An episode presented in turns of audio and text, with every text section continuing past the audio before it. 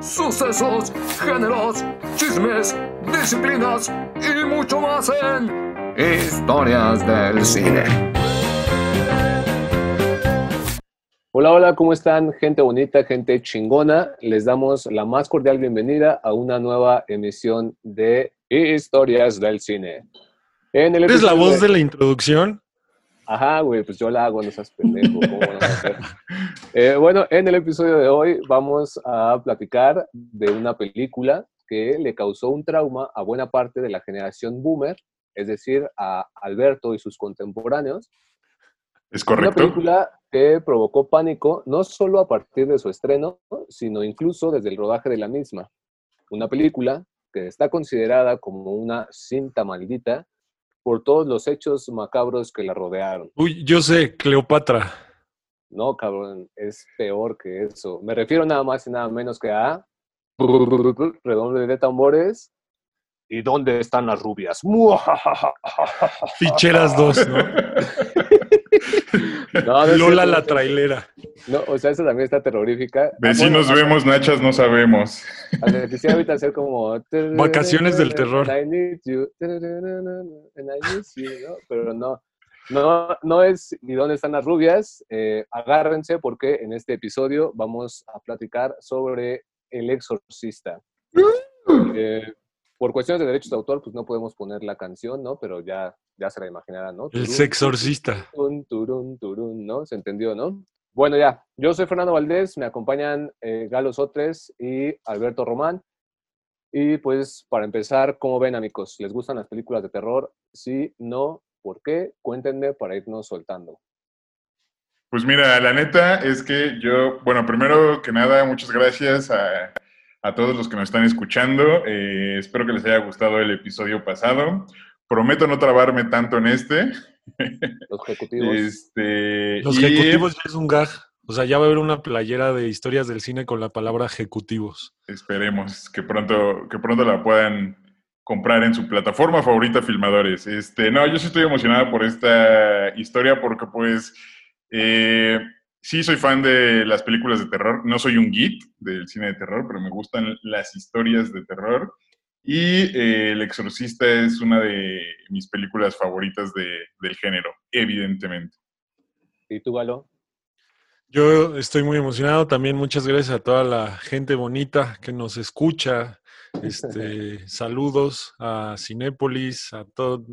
Nos escucha mucha gente de Cinépolis. Saludos ahí no nos ven, pero estoy moviendo la mano, corto, corto, largo, largo. Y también estoy muy emocionado porque me encantan las películas de terror. Eh, el exorcista, como lo comenté el episodio pasado, era como un gusto culposo porque tiene temas del demonio macabrosos que, que pues a mi mamá no le parecían con que me relacionara con esos temas, entonces era como algo prohibido y además me daba mucho miedo. Eh, porque Pero a su tío sí le gustaba. De hecho, de hecho, yo iba en una escuela de legionarios y cuando pasabas con el sacerdote a solas, te decía que te iba a exorcizar, ¿no? Con la...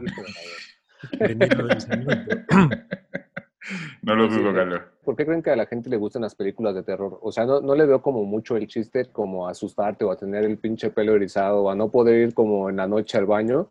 No entiendo bien como por qué les gustan, aunque alguna vez leí un estudio de unos científicos, yo no sé por qué no soy científico, pero esto lo decían unos científicos. De la UVM, científicos de la UVM. De la UVM, sí.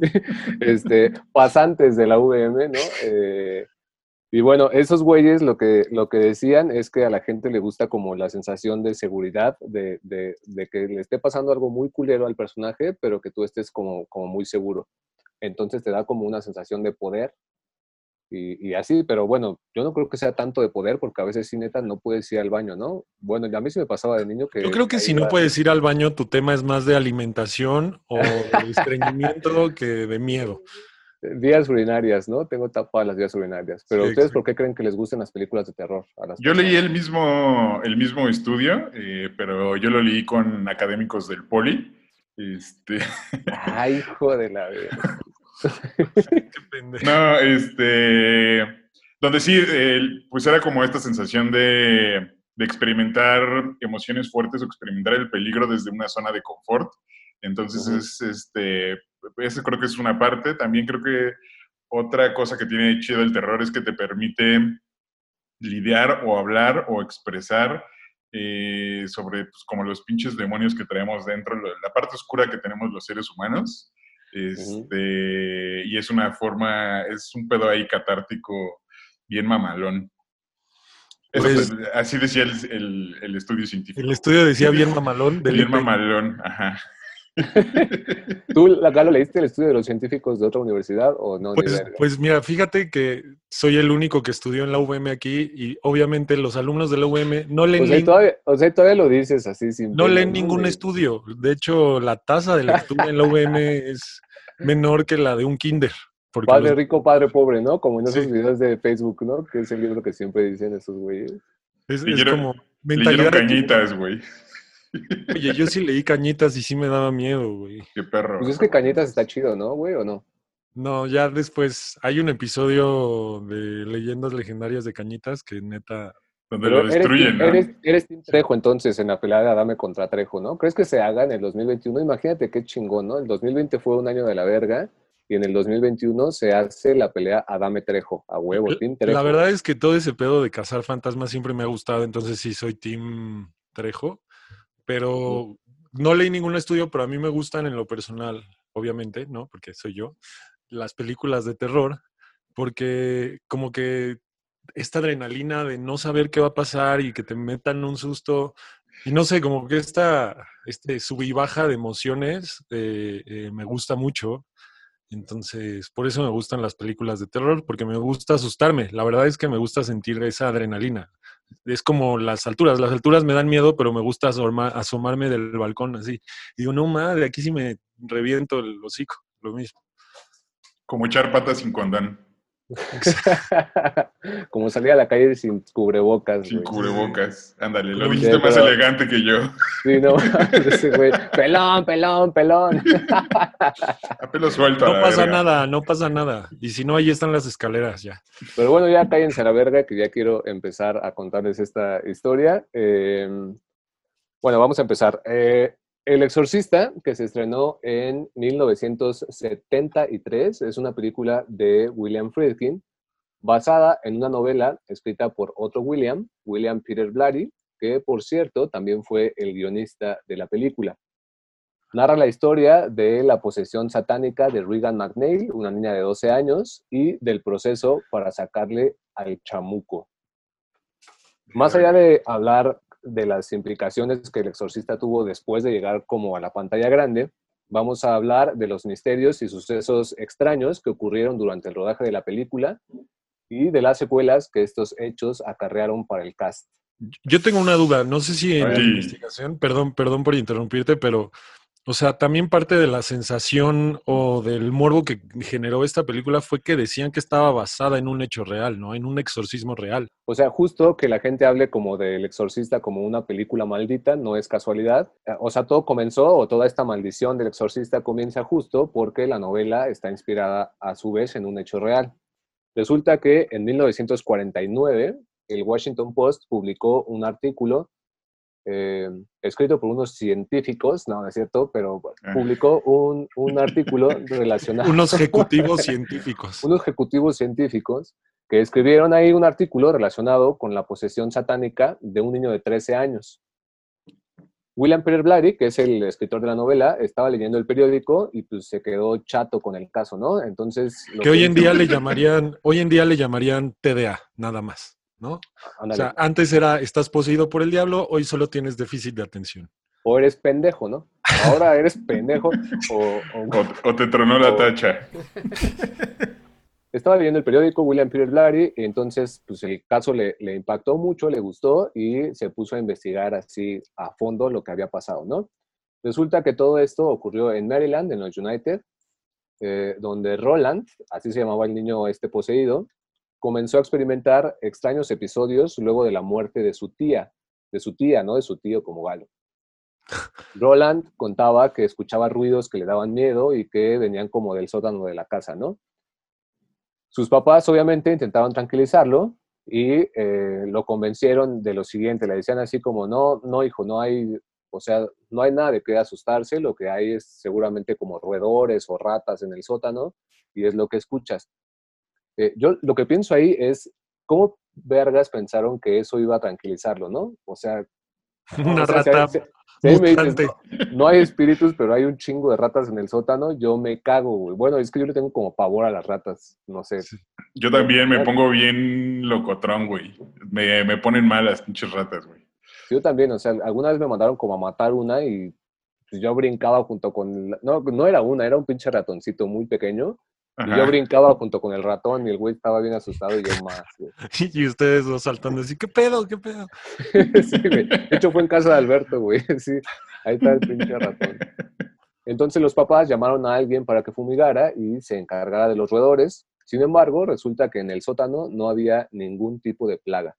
Ni ratones, ni insectos, nada, ¿no? Eh, por supuesto, los padres de Roland le dijeron que el asunto pues ya, ya se había acabado. Pero, pero si eran miembros de una secta satánica y esos eran los ruidos. No, no, no, no, no, no había nada, güey. No había nada, nada, nada que Ni pudiera había hacer sótano. Ni, ni sótano había, cabrón. Entonces sí dijeron, nuestro hijo está cabrón, está pendejo, es índigo.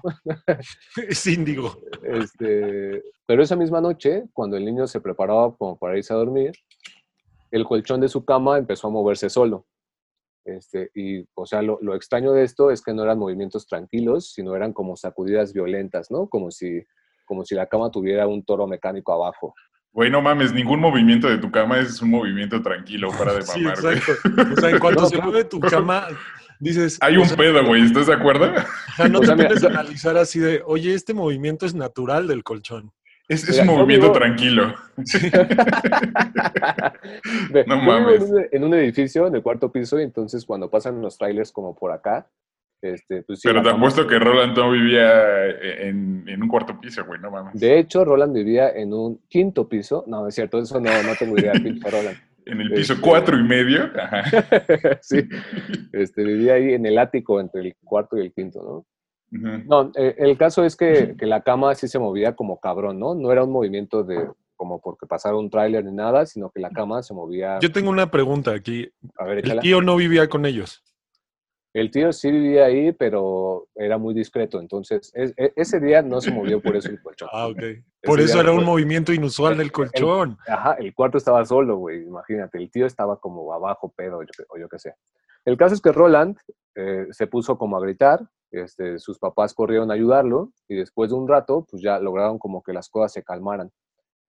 No obstante, a partir de aquel día, las cosas comenzaron a empeorar. La familia y los amigos de Roland describieron que la casa se llenó de un olor intenso a excremento. Eh, lo describían ellos como un olor ¿Qué año? ¿Qué año era? Era 1949. O sea, no había drenaje. Iztapalapa hoy en día, ¿no? Á- ándale, así. O sea, y fíjate, justo ese olor, justo ese olor. Es que tú vives en Sí. Iztapalapa, Fer, entonces... Por eso, por eso lo identifico. O sea, identifico el movimiento del colchón, el olor a excremento penetrante. Güey, a lo mejor ahorita empiezo. ¿no? Empieza a dar vueltas la cabeza, güey. Pero no, no, al niño no le dieron vueltas la cabeza. El caso es que ah, olía a caca la casa, güey. O sea, Mm. ellos lo describieron al Washington Post como un olor penetrante y difícil de combatir. A caca. así, no, pues Así. playeras del América en una maleta. No, de aquí viene el olor a caca. Además, imagínense que, o sea, aparte del olor este y los movimientos de la cama, eh, los objetos de la casa eran derribados o se movían así como por sí solos. Ya sabes, es como cuando de repente dejas como un vaso con agua en la mesa y así de la nada el pinche vaso se cae y se hace un desmadre por los vidrios y cosas así, ¿no? Súper típico, güey. ajá. Sí, sí, sí. Que, que se muevan las cosas solas. güey. Es súper casual. Estoy Ajá. empezando a preocuparme por la naturalidad con la que comentas esas, esas situaciones. O sea, Ok, ok, tiene A lo mejor Roland sí vivía en Iztapalapa, güey. Sí, sí, dice aquí Iztapalapa, Estados Unidos, sí. Eh, ya, el, el caso es, güey, que, que sí, se movía la cama, olía a mierda, güey. Lo- las cosas se caían solas. Y, Típico, no hay nada ahí raro. Todo, Ajá. todo sospechoso, Sí. pero no alarmante. pero es que E siento que cuando, cuando te empiezan a pasar como cosas de fantasmas en tu casa, tú las tratas de normalizar porque, porque vives ahí, ¿sabes? Es como de, "Ah, seguro fue el camión que acaba de pasar o alguien tiró el vaso y nadie se dio cuenta, o Roland se está cagando en sus pantalones y no nos está diciendo, o sea... O mi tío es muy cariñoso. Sí, o mi tío es su forma de demostrar su amor hacia mí. Pues sí, pues sí, o sea, con, con besitos. O sea, no, no era Michael, no era... No era... ya, olvídenlo, olviden eso. Cámara, Este- Roland. A ver, sigamos. Apenas todavía vamos en la. ¿Cómo se llama? En, en el artículo, güey, ni siquiera en la adaptación. No, no, no, vamos en el artículo y todavía falta un chinguero, así que agárrense, por favor. Las cosas van a... Bueno, incluso un amigo de la familia relató para el Washington Post que eh, en alguna ocasión estaba platicando con Roland acerca de lo que le pasaba y cuando el niño le quiso hablar de lo que sentía, o sea, de, co- como de lo que sentía cuando le pasaban estos, estos sucesos, salió disparado de la silla como si alguien lo hubiera empujado. Eh, No le creo a Roland, güey. O sea, fue como un... No, a ver, no, dime... Esa, esa, no fue, esa no fue historia de Roland, eso lo contó un amigo de la familia. El No, amigo de la no le creo al amigo entonces, güey. Está muy mamón, ¿estás de acuerdo? El asunto fue escalando hasta que se hizo ya insostenible, ¿no? O sea, el colchón de la cama, imagínense que de repente empezó como a amanecer con rasguños enormes, así como que lo, como si lo quisieran romper. Como en Eh, Hotel de Tlalpan, güey. E incluso, exacto, e incluso el propio Roland despertaba con heridas en el cuerpo. Eh, sus papás empezaron a sospechar lo siguiente. eh, ¿Se acuerdan que al principio les dije que estos sucesos los empezó a experimentar después de que su tía se murió? Me acuerdo. Entonces los papás empezaron a sospechar que el espíritu de la tía muerta era pues, el que los estaba como atormentando, ¿no? Entonces Oye, lo y que la- hicieron, Las Claro. heridas, las heridas que tenía Roland no tienen nada que ver con los discos de Panda que tenía debajo de su cama. Tenía también de, de, de Panda algunos discos, algunos también de Ana Gabriel, entonces el niño siempre estaba como muy, tenía un ser muy desgarrado, así, muy terrible. Este, el caso es que estos güeyes dijeron, no, es la tía muerta la que, la que lo está molestando, recurrieron al cura de la iglesia y le pidieron ayuda. El cura, por supuesto, cuando supo que había un niño relacionado con el asunto, pues no se negó a ser parte del acontecimiento, ¿no? You know what I mean. Eh, Justo, justo, es como Jalo, jalo, jalo. hay un familiar que está abusando del niño y le hablan a un cura para resolver ese pedo. No mames, es como sí, güey. sacó la lotería. Entonces, ahí, ahí va el pinche cura. eh, entonces llegó a la casa, fue al cuarto de Roland, ¿no? Obviamente con los padres detrás de él, pues no lo iban a dejar con un cura solo al niño. Y cuando entró al cuarto, el niño tenía eh, como rasguños y su aspecto estaba así como muy demacrado, como si estuviera muy enfermo. Y allí, pues ya fue cuando las cosas se pusieron, pues ya más cachondas, porque en cuanto el cura puso... Cura se pie- levantó la sotana. no, no, no. En cuanto el cura puso un pie dentro del cuarto, se le paró, cabrón. Entonces, no, no, no. No se le. No se le Bajaron paró. las luces, este, empezó la música, güey. Se prendieron las velas, güey. Empezó música de Kenny Rogers, así de... Algo así pasó. Pero espera, le están quitando todo lo pinche terrorífico a este Ok, A ver, historia. ya, güey, ya, yo ya me estoy espantando, güey. Eh, a- a- puso ese güey un pie dentro del cuarto y entonces ya pasó como, como algo. El niño le dijo, os aceros Christi, tus quisme ese diabolum. Que Ay, significa- Ah, que significa, oh sacerdote de Cristo, tú sabes que yo soy el diablo. y entonces cuando le dijo eso, que era el diablo, pues a la verga la valentía, ¿no? El cura se salió corriendo, eh, los papás de Roland no, pero seguramente se les escapó un muy buen pedo. Y de inmediato, pues el cura dio aviso a la iglesia y fue mencionada por primera vez en esta historia la palabra exorcismo. Tan, tan, tan. Sí, estuvo cabrón. Entonces, el- el Bueno, no, cura- así no es la cura- canción. Turun, tun, tun, tun, turun, turun, algo así, ¿no? Me sale toda madre. La practiqué toda la noche, güey. ¿Esa es tu canción? ¿Esa es la canción? Es la cumbia del exorcista, güey. La cumbia del exorcista. Voy a sacar una así, güey. Pero bueno, el cura, con todo y calzón cagado, solicitó permiso para realizar el exorcismo. La iglesia respondió, curiosamente la iglesia acá respondió como de una manera muy prudente, ¿no? Que le dijo que antes debían como asegurarse de que el niño estaba realmente poseído. Entonces lo que pasó fue que Ro- Roland fue trasladado a un hospital jesuita y ahí le hicieron un montón de pruebas y análisis y así, y resultó que estaba en perfecto estado de salud, ¿no? Dentro de lo que cabe. Pero las llagas en su cuerpo como que seguían apareciendo, cada día aparecían como inscripciones satánicas en su piel, y entonces pues la iglesia no tuvo de otra más que aprobar el exorcismo. No fue el cura de la iglesia a quien pues, le pusieron a hacer el exorcismo, sino que llamaron a un sacerdote como con mayor experiencia en asuntos del diablo o una cosa así. Eh, el sacerdote, por cierto, se llamaba William Bowden. El padre Maciel. ¿No? Curioso, güey, curioso que en esta historia hay un chingo de Williams. O sea, está William Peter Blatty, William Friedkin, el director de la película, William Bowden, el, el sacerdote que realizó el exorcismo real. Y entonces no le pongan William a sus hijos ni a sus perros ni nada, gente. O sea, cuídense. Qué curioso. En cualquier momento. se- Gracias. Justo, justo estaba pensando en llamarle William a mi hijo. No, o Gracias Guillermo, este- güey. O no. Guillermo. ¿No has visto esos libros de William Shakespeare a los que les ponen Guillermo Shakespeare? Pues William no Tell es Guillermo Tell en español. Pues por eso, güey. El caso es que así comenzó el proceso, duró varias semanas eh, y el este William Bowden, el sacerdote, le realizó 30 exorcismos en el hospital al, pues, al pobre niño, ¿no? El personal relató que en el último de estos exorcismos se escuchó como un grito desgarrador, así como que recorrió todo el pinche hospital. y- exactamente como... ¡Ah! Como, cuervos, cuervos. ¡Ah! No, así. Este, y entonces pues, ya el pinche grito salió por la entrada y entonces fue cuando Roland volvió a su estado natural y dejó de ser atormentado por el demonio que llevaba dentro. William Peter Blatty quedó asombrado y maravillado por esta historia y decidió transformarla en una novela que posteriormente se convertiría en la película de El Exorcista.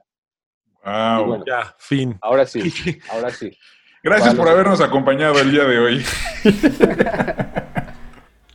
bueno, ya cuenta la maldita historia de la película. Eh, bueno, William Peter Blatty adaptó esta madre y ya después se convirtió en la película de Exorcista. Para los escépticos, como ustedes dos, pues no hay pedo, güey. Pero la gente supersticiosa ¿Qué y estás los... haciendo, Alberto? ¿Por ¿Qué está haciendo? ¿Está escupiendo el hijo de la... No, verga? me- qué se me está estoy- secando el sudor? Porque sudo, pendejo. ¿Cómo? ¿Por Ya qué? eres, ya eres esa tía, güey. Ya soy, güey. Me dio bochorno la historia, güey. Me dio espanto y me dije, ay, ay, ay. Ya que te curen de espanto. A que te hagan un baño, ¿cómo? Un baño santo. Bueno, sigue, Fer. La neta es que sí, estoy bien espantado. ¿eh? Estoy sud y sude del, del terror. Eh, yo tampoco me espanté, pero bueno, para los escépticos no hay pedo, pero la gente supersticiosa y los creyentes sí piensan que esa historia nunca debió ser revivida ni en el texto ni en la pantalla grande. De hecho, ayer yo le platicaba como la historia del pinche niño poseído a, a alguien que sí es como creyente y me dijo así como, ah, es que con las cosas del diablo no se juega y cosas así. Pero a Blatty y a Friedkin, el director de la película, pues esto les valió verga, ¿no? El rodaje comenzó a planearse, este, todo quedó, quedó listo. Y cuando ya se iba a hacer la película, justo una noche antes de empezar a grabar, se incendió el set de la casa de Regan, ¿no? O sea, donde, de la casa de la niña poseída. No me Verga. Este, Eso no se sabía, incendió. ¿eh? En serio.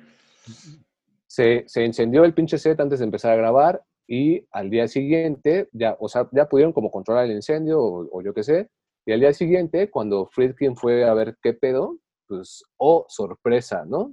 Eh, el fuego había como... La cente, la cente afuera. la- Antorcha Así de, a la campesina- verga el paro. La amigo. turcha campesina valió verga todo. Antorcha campesina quemó esta madre. Este, Es que Que siempre que algo vale verga en la ciudad es la que, cente. que, que hablando de la gente, ¿vieron que ganó la tlayuda a la mejor comida de... ¿Sí ganó? Sí, a huevo, güey. A huevo, yo sí voté, güey. Salud por la tlayuda. Pero no, luego como la, luego las hacen muy duras, no sé. No, eso se llama verga, güey. Aquí hablamos de tlayudas, güey. No, verga con queso, no mames. Verga con que- No, no, no. El caso es, bueno, se incendia esto. Eh, eh, Friedkin va a ver al otro día como qué pasó y, oh sorpresa, se había consumido prácticamente toda la decoración del set, excepto el cuarto de Regan. El cuarto de Regan, eh, por si los que nos escuchan no se acuerdan, es el mismo donde se grabó como el exorcismo y las escenas más emblemáticas de la película, como cuando le gira la cabeza y todo este pedo. El vómito. De hecho, el desenlace final está sucede en el cuarto de Regan. Así es. Eh, entonces, seguramente han visto como estas imágenes. Gracias, gracias por el aporte, Gale.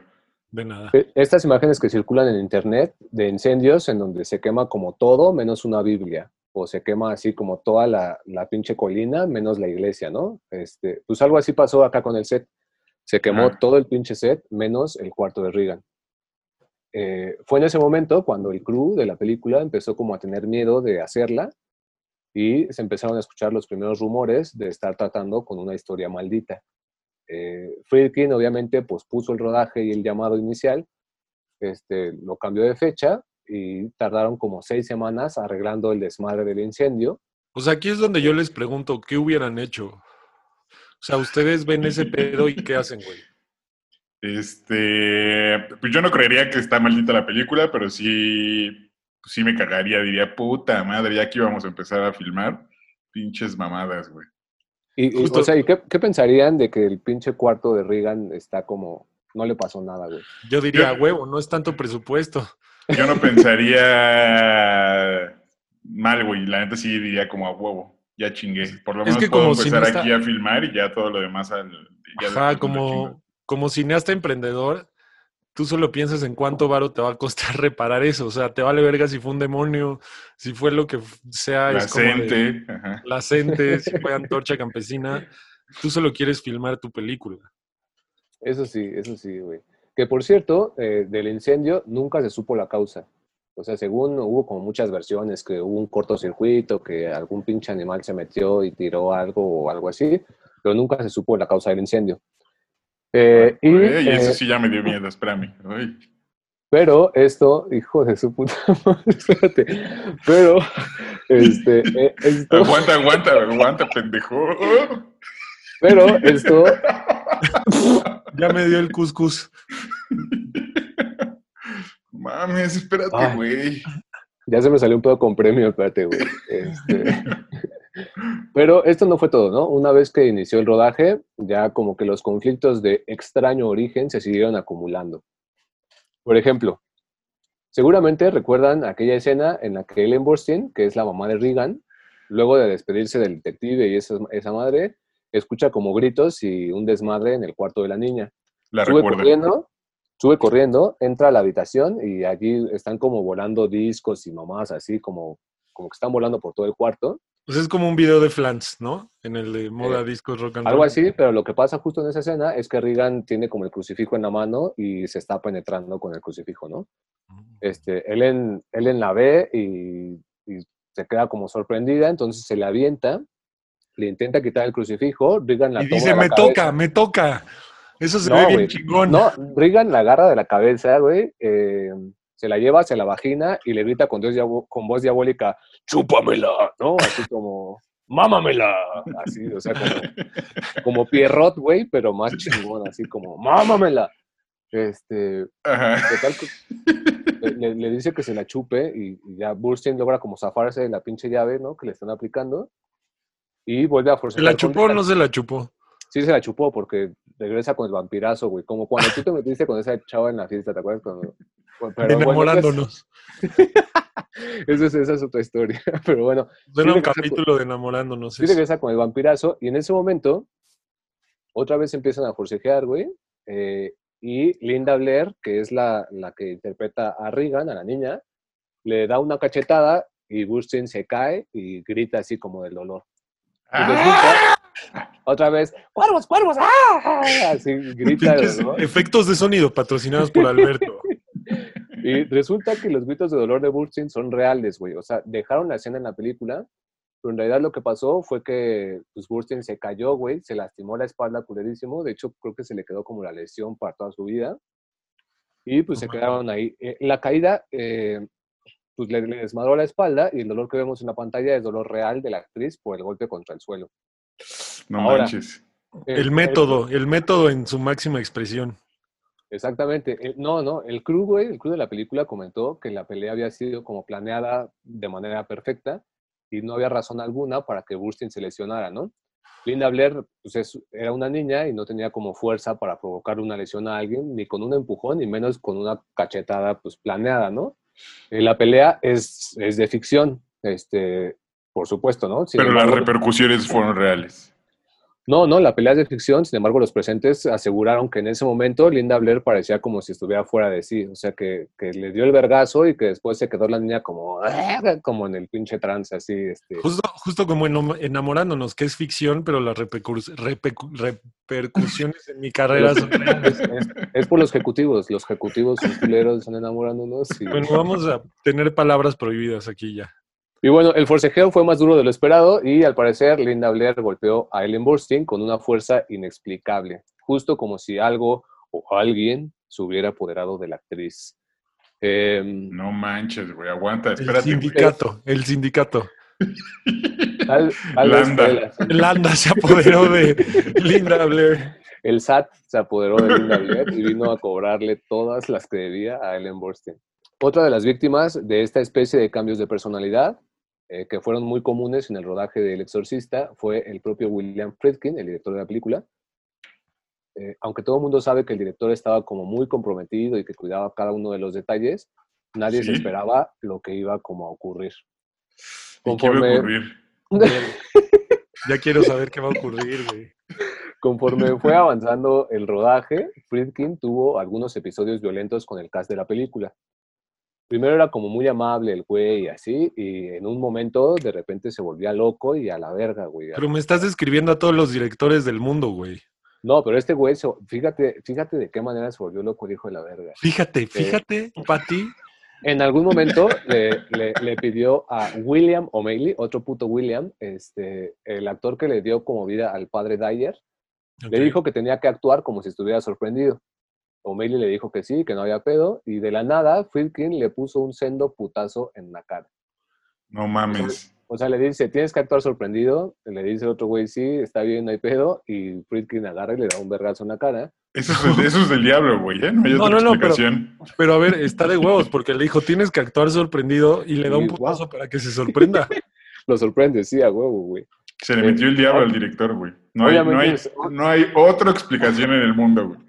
No hay otra, güey. Es obvio que no hay otra, no seas pendejo. Es, es lo más paranormal que has dicho en toda la noche, güey. Este es, el momento, cabrón. este es el momento en el que sacamos nuestras Biblias para protegernos, chavos. Yo, de hecho, sí la tengo aquí ya preparada por cualquier cosa, no voy a hacer. Pero Y bueno, luego, O'Malley obviamente se sorprendió por el vergazo y ya Friedkin dijo así como, corre cámara, ¿no? Eh, resulta que no nunca mames, antes- ¡ay! nunca, nunca antes había, había utilizado métodos así ni remotamente parecidos a lo que hizo en ese momento. Eso es del diablo. Yo siento, yo siento que el güey acababa de tener como una masterclass con Stanislavski y todo eso le, le- le empezó a decir como de, güey, tienes que sacar lo mejor de tus actores. Y entonces por eso se los puteaba.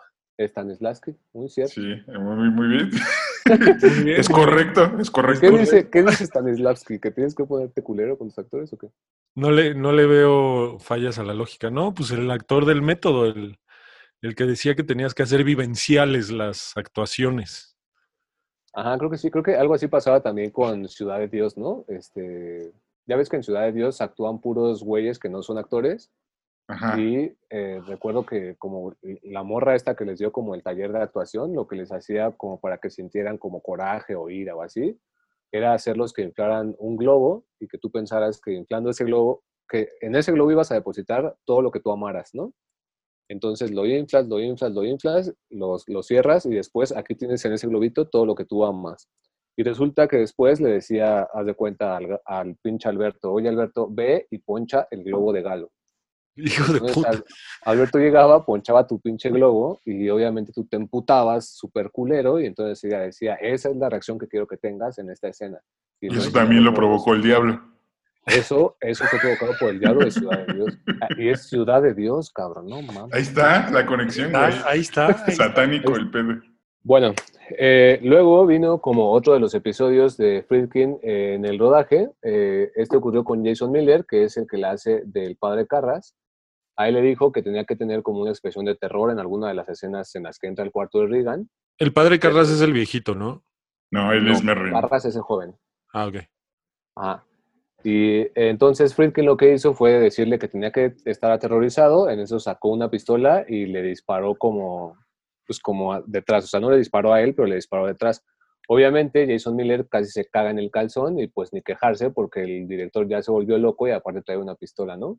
O sea, aplicó la de mafioso amedrentando así de, no me disparas, ¿cómo verga no? Y pum, al lado de la oreja. Así, así como How Funny, ¿no? Una mamá así. Sí.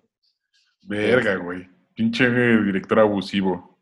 Sí, era una, eh, se volvió un abusivo, pero eh, pues hay, hay quien dice que ese güey no era un abusivo en sus rodajes, ¿no? O sea, eh, eh, la, la gente decía que, que William Friedkin había como sufrido algunos cambios de personalidad o como en sus métodos para, para dirigir, nada más en El Exorcista, ¿no? Entonces, obviamente, la gente, no los escépticos, obviamente, pero los supersticiosos sí decían así como, oye, verga, algo está pasando aquí con, con Friedkin, yo creo que ya le está afectando el rodaje. ¿Quién se cree Carlos Reigadas o qué? Que fue el Sí, diablo. Pensaban, no, no fue el diablo, pero sí pensaban que algo le... Bueno, no, más bien según ellos sí era el diablo, ¿no? O sea, según ellos la historia maldita del niño, o sea, todo esto ah, ah, lo que, lo que viene a dar es que la historia del niño maldito, según, es como la que, la que hace que, que- que la película estuviera maldita y que por eso estuvieran pasando todas estas cosas. O sea, como que revivieron o reinvocaron al, al demonio que, que poseyó al niño. Oigan, mierda, si no sienten que nos va a pasar lo mismo. Ay, güey, ya, ya, ahora sí ya me entró miedo, ¿eh? Pues a mí como que me está, lo único que me está entrando así ahorita es el Bacardí que me estoy tomando con la cerveza. Güey, ya se pusieron ojos como de poseído, cabrón. Como de Ya se me van de un lado a otro. No mames, sí, a mí ya me está como que se me está volteando el... A mí se me voltea la mirada como cantante de Reik, así de... Te presto mis ojos. Y así el visco, el güey. Pasó de verga ese cabrón. A Galo se le está volteando la tortilla, güey. Y, bueno, ya eh, el caso es que eh, así los sucesos se siguieron como acumulando, ¿no? El crew, por ejemplo, antes de empezar a grabar las escenas en donde aparecía específicamente Linda Blair, que parecía como que Linda Blair sí encarnaba mucho al niño este de Washington Post, eh, como que al crew le empezaba a dar como vómitos y mareo y cosas así. Este, a lo mejor iban crudos, güey, pero pues, quién sabe, ¿no? En una de esas sí se estaban sintiendo mal de verdad o el cast sufría como lesiones inexplicables, como Ellen Burstyn, ¿no? Que se chingó la espalda, la misma Linda Blair en alguna de las escenas en las que levita, también verga se chingó la espalda, aunque estaba todo súper controlado, ¿no? Y súper planeado. O sea, pero hasta ahorita todo lo que me dices como que entra dentro de la lógica, porque Linda Blair estaba sometida a mucho estrés con las escenas que tenía que hacer y los Claro. movimientos que hacía eran innaturales para el cuerpo, lo cual iba a ocasionar lesiones. Claro, eso sí, güey. Eso sí, pero obviamente la Entonces- gente, pues como estaba panicada, pues se lo achacaba a algo...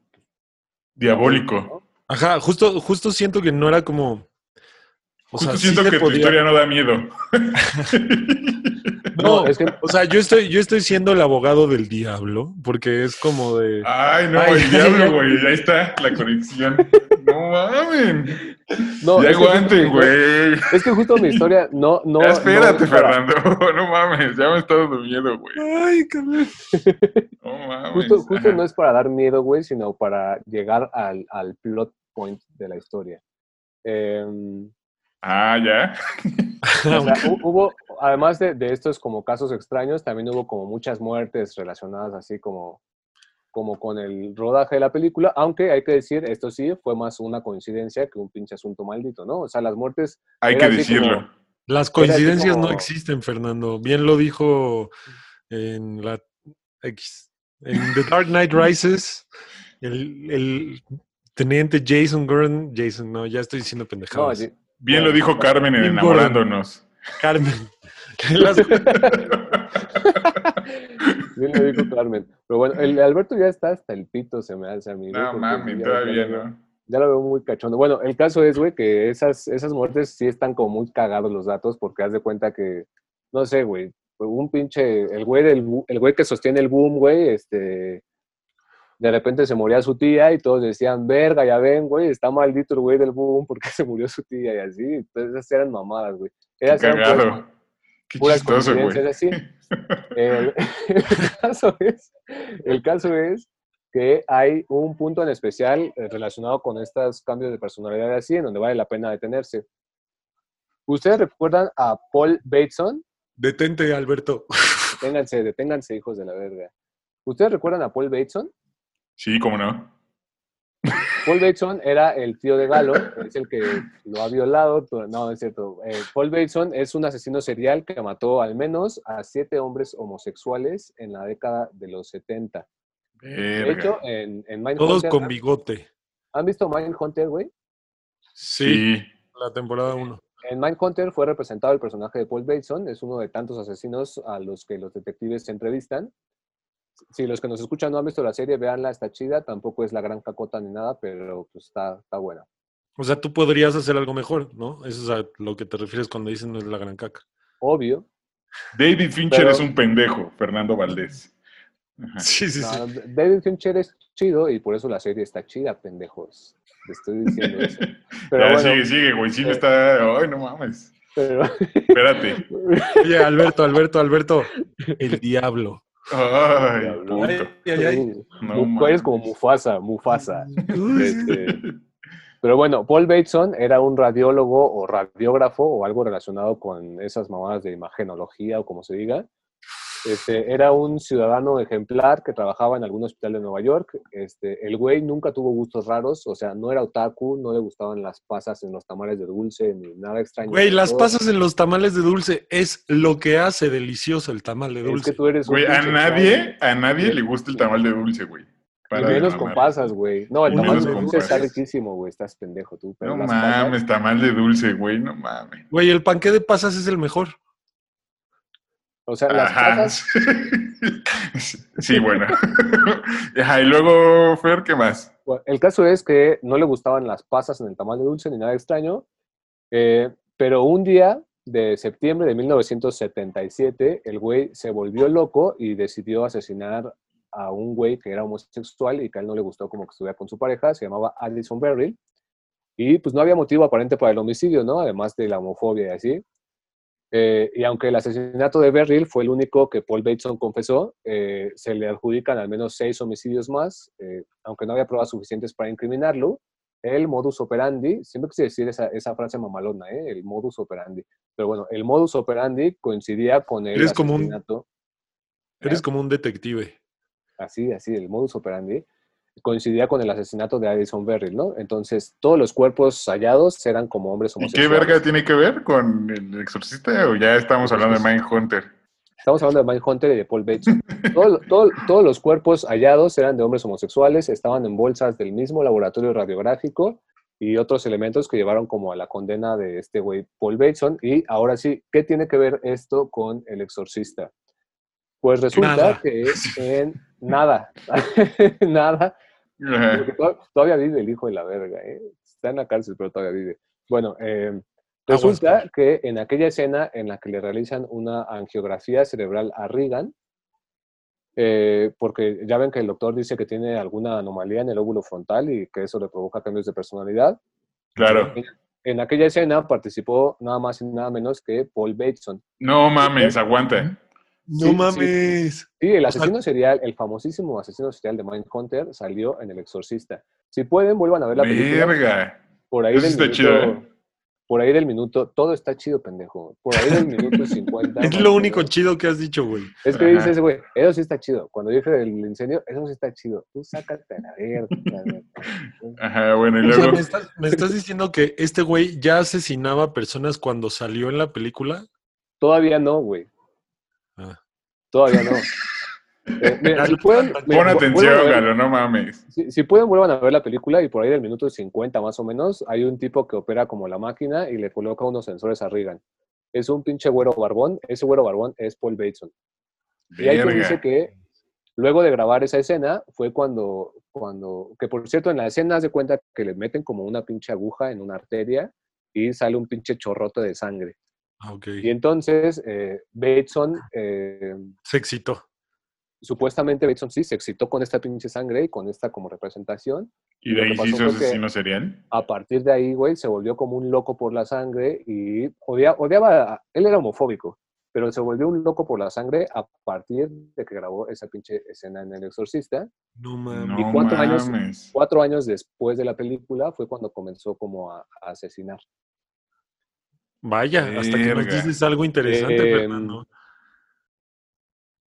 Ya, es que tenía que llegar a esto, güey, este, y entonces... Eso pues, sí está cabrón, eh, güey. Eso, Entonces, eso no pues, lo vi venir.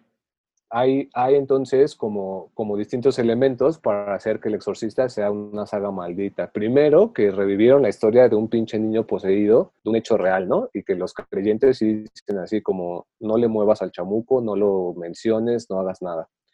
Eh, luego, güey, cuando iban a empezar a grabar, está esta madre del incendio, ¿no? Luego empiezan como los cambios de personalidad. Linda Blair se vuelve loca y le tira un vergazo a, a Ellen Burstyn y le rompe la espalda.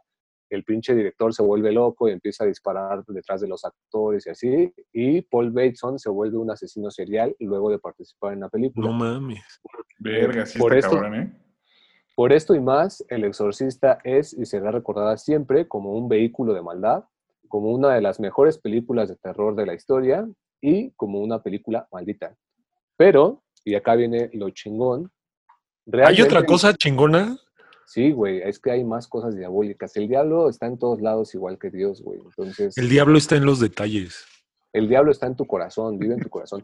O- en los, detallones. Decía Baudelaire, oh Satán, ten piedad de mi larga miseria, güey. No mames, qué miedo me está dando esto. Pero bueno, Viendo, güey, no mames. ¿Cómo? Cuello. Ay, ay, ay, se te está tronando el cuello, güey. Sí, ya, ya, güey, güey, güey. Este, como, como- es como cuando te quedas trabado, eh, ahí te agarra el, chamuco. Sí, güey. como Pero cuando bueno, te explota la tacha. Ajá, como, te- como Toño Esquinca, cuando le explotó en, en pleno programa, ¿se acuerdan? Sí, sí, sí. A las 2 de la mañana. Hijo A de su... Toño Esquinca le, le, le tronó la tacha, güey. Güey, ¿no te acuerdas de eso? Que le tronó, No. estaba haciendo una transmisión a las 6 de la mañana, empezaba su programa, y el güey se puso acá bien loco, tronado, así, ¡oh, chingue su madre, AMLO, yo lo odio! Y así, güey. Ah, lo corrieron a la verga, ¿no? Sí. Sí, sí, sí. Lo, lo descansaron unos días, güey, pero sí. No mames, el güey se fue hasta Estados Unidos. Verga, güey, no mames. Pobre cabrón, güey. Bueno, Pero ajá. bueno, realmente el exorcista carga con una maldición y aquí viene lo cabrón, el giro de tuerca, aquí viene la verdadera chingadera. El exorcista lo que hizo fue fundar un nuevo modelo publicitario para las películas de terror. Y Ajá. el artífice fue nada más y nada menos que William Friedkin, ¿no? el director de la película, quien se dio cuenta de algo. Jugar con la mente de los espectadores fuera de la pantalla es una estrategia exitosa. Fue Friedkin el autor de todos y cada uno de los rumores. Le adjudicó una fuerza sobrenatural a Linda Blair.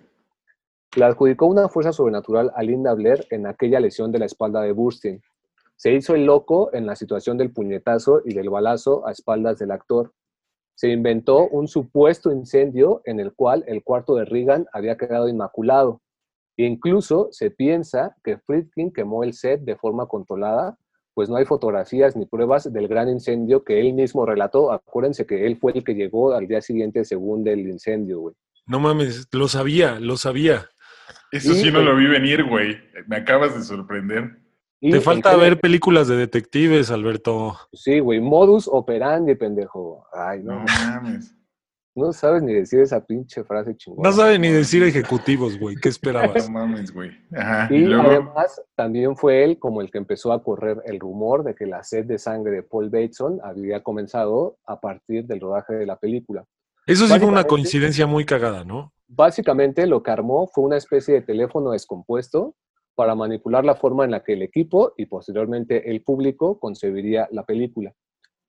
El exorcista es de por sí una cinta aterradora, pero además Friedkin supo meterse en la mente de todas y cada una de las personas involucradas en el proyecto. Por si fuera poco, se lo tomó con humor, el hijo de la verga. ¿Recuerdan la aparición subliminal del demonio en la película? Esos como flashazos en los que vemos a un personaje como todo terrorífico que se queda como grabado así. Yo me acuerdo, me acuerdo perfecto que justo era una de las escenas que más miedo me daban cuando apagan la luz del cuarto de Regan y hay como un destello y se ve una cara en la pared como, como portada de Queen de Bohemian Rhapsody, pero pues solita. Sí, sí, sí, que, que en realidad Así el, mero. Ajá. El maquillaje ni siquiera está tan terrorífico, ¿no, güey? Parece como Chiqui Drácula, una mamá así. Parece Galo Pero- cuando se despierta bien crudote, güey. Parece el tío de Galo llegando al cuarto de Galo ahí. Así como... Pero, pues sí, es ese flashazo y a- aparece varias veces, güey. O sea, ese flashazo aparece varias veces. Y eh, pues justo este, este, perro- este personaje terrorífico es nada más y nada menos que la confesión de Friedkin de estoy jugando con sus mentes. Eh, lo que pasa es decirte, yo puedo jugar con tu mente, yo puedo lanzarte mensajes subliminales y me burlo de ti porque aparte te lo digo y tú ni te das cuenta, ¿no? Ay, no mames. Hoy la estrategia publicitaria de las películas de terror sigue este modelo. Se inventan supuestos desmayos en las salas de cine, ataques de pánico en el set y más trucos similares, aunque nunca, por supuesto, al nivel del gran mito que William Friedkin logró crear. El mensaje subliminal de Friedkin sigue apareciendo una y otra vez en estas estrategias, como si él mismo fuera el demonio de los flashazos y estuviera presente en muchas de las películas de terror de nuestros días. Y así concluye esta mágica, mística y musical historia del cine. Güey, la neta es que sí me quedé de a seis, perro, ¿eh? Ven que la vez pasada Alberto hablaba como de esta, esta estrategia de George Lucas de sacar una película, cortarle algunas escenas y después sacar la versión extendida justo como una estrategia comercial. Este, pues ya ven que el- con El Exorcista también pasó así. O sea, William Friedkin también estaba metido en todo este rollo como, como de mercadotecnia y así, y entonces también por eso recortó escenas que después salieron, que son en las que se da como el... En los, dos, en los 2000 vueltas. salió un reestreno a Y nivel por los mundial. 30, 35 años, ¿no? Por ahí Ajá. hicieron este el reestreno. El Yo tengo un dato cu- curioso más sobre El Exorcista que es importante mencionar. Eh, por El Exorcista ganó su primer, su, un Oscar, un mexicano que se llama Gonzalo Gavira, que ese güey se dedicaba a hacer eh, los folies. Los folies, para los que no sepan, allá afuera son estos, todos estos sonidos que vemos que de repente hacen con, este, con El trueno. objetos y, ajá, el trueno que hacen con un pinche, una lámina o los La canción del exorcista, con- turun, tun, No, ese es- tun, ese turun, es- Ese no es un foley, turun, tun. Yo lo estoy haciendo, güey, hijos de la verga. El foley es como el de... sí, sí, como Ajá, así. Ajá. caballo. Este, sí, sí. Gonzalo Gavira se ganó un Oscar y ese güey le cagaba la película. Este, la vio, no le entendió ni madre, trabajó ahí porque... eh, Porque estaba en inglés y él pues no hablaba inglés. no, no porque... eh, bueno, idiota. Es- trabajó ahí pues por la buena paga, pero pero no, no, no le gustaba la película. Él decía que era una porquería porque él era él venía del cine mexicano clásico, del chido. Este, De la época de oro. Y, pero se ganó su Oscar por esa, por esa película. Pues Está chido. Esa es mi O sea- anécdota curiosa. Yo, mi anécdota, no tengo ninguna anécdota. A la fecha me da mucho miedo ver El Exorcista. O sea, por ejemplo, ahorita que es de noche, no podría ponerme a ver El Exorcista porque me daría un chingo de miedo. A pesar Sí, de es saber que... Es que la película está chida, ¿no? La película está buena. O sea, más allá de lo que hizo William Friedkin, pues la película está... Y, que, y creo bien. que esa estrategia, como dices, además de que marcó como un estándar para la, la mercadotecnia en las películas de miedo, lo empezaron a hacer muy bien con La Bruja de Blair y con Actividad Paranormal. O sea, que, que era como de basada en hechos reales. Este, en las salas de cine mostraban gente según desmayándose y, y- y como no había esta inmediatez del internet donde puedes investigar si algo es real o no, pues tú lo veías en la tele. O sea, me acuerdo perfecto que la campaña de actividad paranormal ni siquiera era un tráiler de la película, era imágenes de la gente en la sala del cine cagándose de miedo. Aparte, igual me acuerdo que con esa película eh, sacaron el rumor de que se la habían mandado a Spielberg y que Spielberg la regresó porque estaba cabrón, este, cabrón ¿Cuál de las dos? y así, la de la primera, la de actividad paranormal.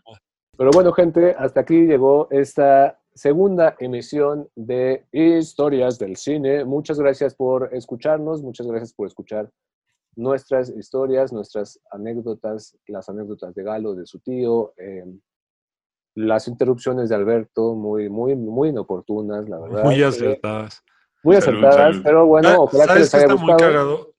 Que mis primos escuchan el podcast, saludos primos, y escucharon en el episodio pasado cómo un tío. tío.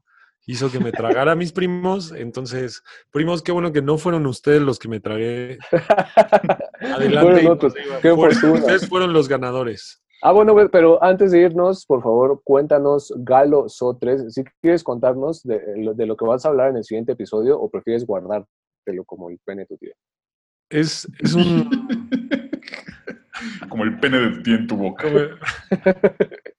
Es un misterio que tiene que ver con Disney, es lo único que voy a decir, pero... O sea, a- todavía no tengo ni puta idea de qué voy a hablar, pero bueno.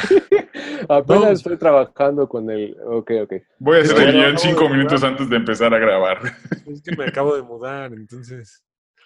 Pero bueno, hasta aquí llegamos, gente. Muchas gracias por escucharnos. Esperamos que les haya gustado. Si tienen alguna recomendación de temas o algo así, déjenla en los comentarios. Si tienen mentadas de madre, felicitaciones, quejas o sugerencias, también déjenlas ahí. No olviden suscribirse al canal de YouTube, suscribirse Seguir- a nuestro...